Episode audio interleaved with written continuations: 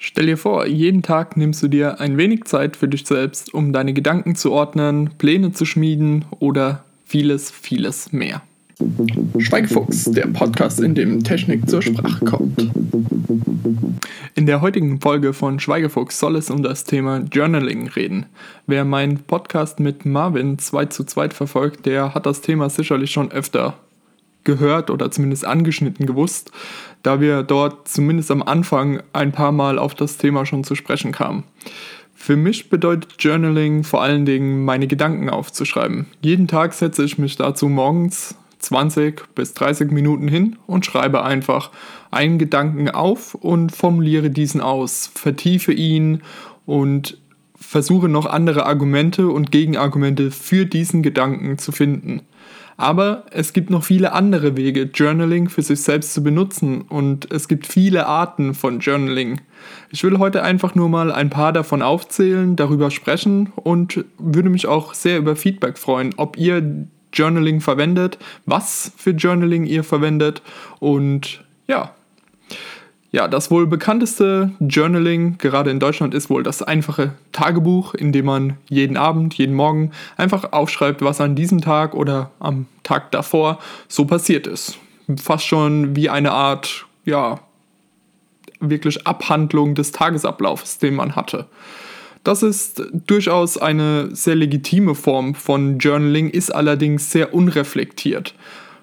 Auf der anderen Seite gibt es natürlich auch viele Tagebücher, die durch die Jahrhunderte uns immer weitergegeben wurden, in denen auch viele Gedanken niedergelegt wurden, in denen oft nur ein Event pro Tag besprochen wird oder aber in dem es mehr um Emotionen als um tatsächliche Geschehnisse an und für sich geht. Und genau hier setzt das Emotional Journaling an, indem es sich mit Emotionen beschäftigt, die man bei verschiedenen Erlebnissen hatte und das einem dabei helfen soll zu reflektieren, wie man sich in einer Situation gefühlt hat, was an diesem Gefühl vielleicht schlecht war oder aber wie man sich in der nächsten Situation anders verhalten könnte. Das nächste populäre System ist das sogenannte Gratitude Journaling, in dem man sich immer wieder hinsetzt und zwei bis drei Sachen aufschreibt, die, für die man an diesem Tag einfach dankbar ist. Das soll vor allem ja die Wahrnehmung für das Gute im Leben, was uns so passiert, deutlich erhöhen und soll uns ja ein besseres Gefühl geben im Tag und uns vor allen Dingen dabei helfen, die guten Dinge in unserem Leben mehr zu genießen, als sich über die schlechten Dinge aufzuregen, was ja für viele durchaus ein besonderes Thema ist und auch ja, viel bringen könnte. Die letzte große und verbreitete Form des Journaling ist das sogenannte Bullet Journaling. Ich nenne es auch gerne ja, als Stichpunkt Journaling, wenn man es übersetzen will. Und dort schreibt man wirklich einfach nur Gedanken, To-Dos etc. einfach hintereinander weg, untereinander, ohne Form, komplett frei. Und das ist vermutlich die einfachste Art und Weise, ins Journaling überhaupt reinzukommen. Man fängt einfach an, schreibt einen kurzen Satz auf, der noch nicht mal ein vollständiger Satz sein muss, sondern ja wirklich zusammenhangslos und nächster Stichpunkt und haut die Dinge einfach raus. Man kann auch gerne erstmal so in der Richtung mit To-Do-Liste anfangen und dort einfach seine Punkte aufschreiben, die man an diesem Tag erledigen will. Und dann abends setzt man sich nochmal hin und reflektiert darüber, ja, was habe ich denn heute geschafft, was habe ich erledigt, was, mit was bin ich zufrieden, wie ich es erledigt habe? Und was muss ich auf den nächsten Tag noch verschieben? Oder aber habe gemerkt, dass ich es gar nicht mehr erledigen muss, weil sich andere Umstände ergeben haben. Ja, ich, meine Empfehlung oder wie auch ich zum Journaling kam, war durch verschiedene Bücher, die ich gelesen habe. Und dort wurde das immer wieder als großes Thema angeschnitten, um seine Gedanken zu ordnen, zu sortieren und sich auch über die eigenen Gefühle klarer zu werden. Und deshalb habe ich auch mit einer Art Bullet Journaling angefangen und habe immer einfach morgens drei, vier Sätze aufgeschrieben und dann abends drei, vier Sätze. Zwischendrin hatte ich noch eine kleine To-Do-Liste von drei, vier wichtigen Punkten, die an dem Tag anstanden. Und das war's dann eigentlich.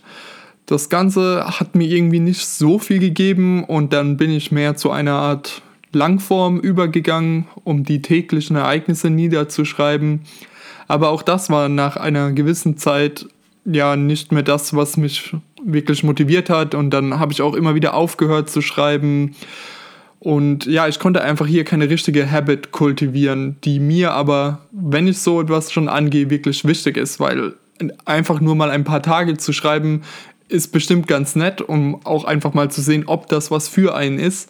Aber so wirklich, dass es einen weiterbringt, kann man das erst sagen, wenn man mehrere Wochen eigentlich wirklich konsequent sich jeden Tag hinsetzt und ein bisschen was niederschreibt.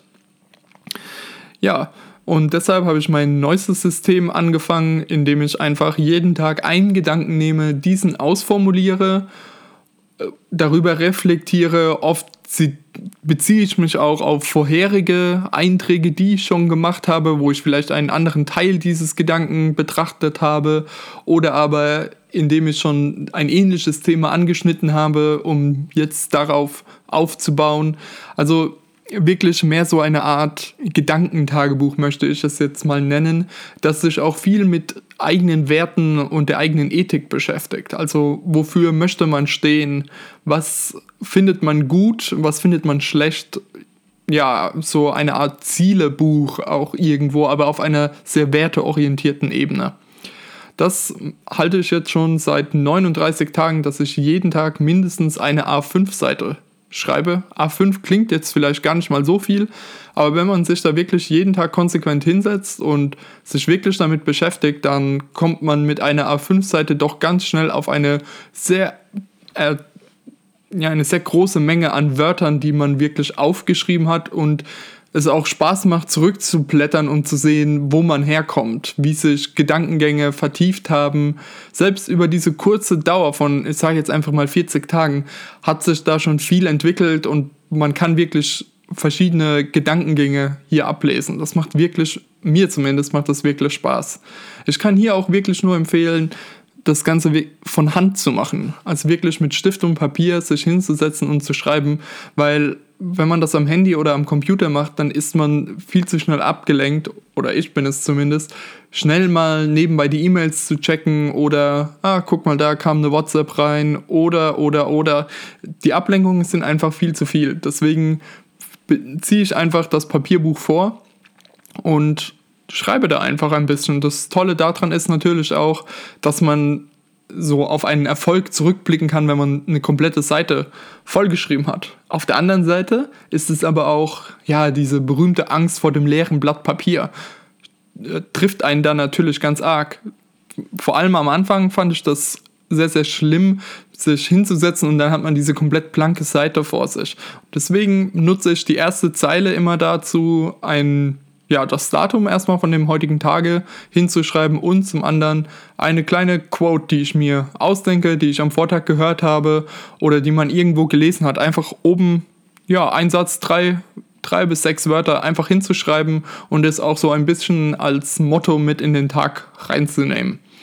Das hilft wirklich, dass einfach nur so die erste Zeile schon ausgefüllt ist und schon hat man keine Angst mehr vor dem leeren Blatt Papier und kann einfach drauf los schreiben. Ja, ich hoffe, ich habe dir und euch damit Lust aufs Schreiben gemacht. Wenn ja, dann meldet euch bitte. Wenn nein, dann bitte auch. Sagt auch bitte, warum ihr denn darauf keine Lust hättet oder ob ihr es gerne mal ausprobieren wollt. Wenn ja, kann ich wie immer nur empfehlen, macht es für mindestens 30 Tage, weil erst danach kann man wirklich beurteilen, ob es was für einen ist oder aber ob er ja, ob das einem nichts bringt. Und das kann auch durchaus sein. Es gibt durchaus Menschen, die mit dem Schreiben nichts anfangen können, mit diesem Reflektieren. Ja, und dann ist es auch okay, denke ich. Ich hoffe, die Folge hat dir gefallen und falls du Feedback für mich hast, dann schreib mir doch einfach auf Twitter at David.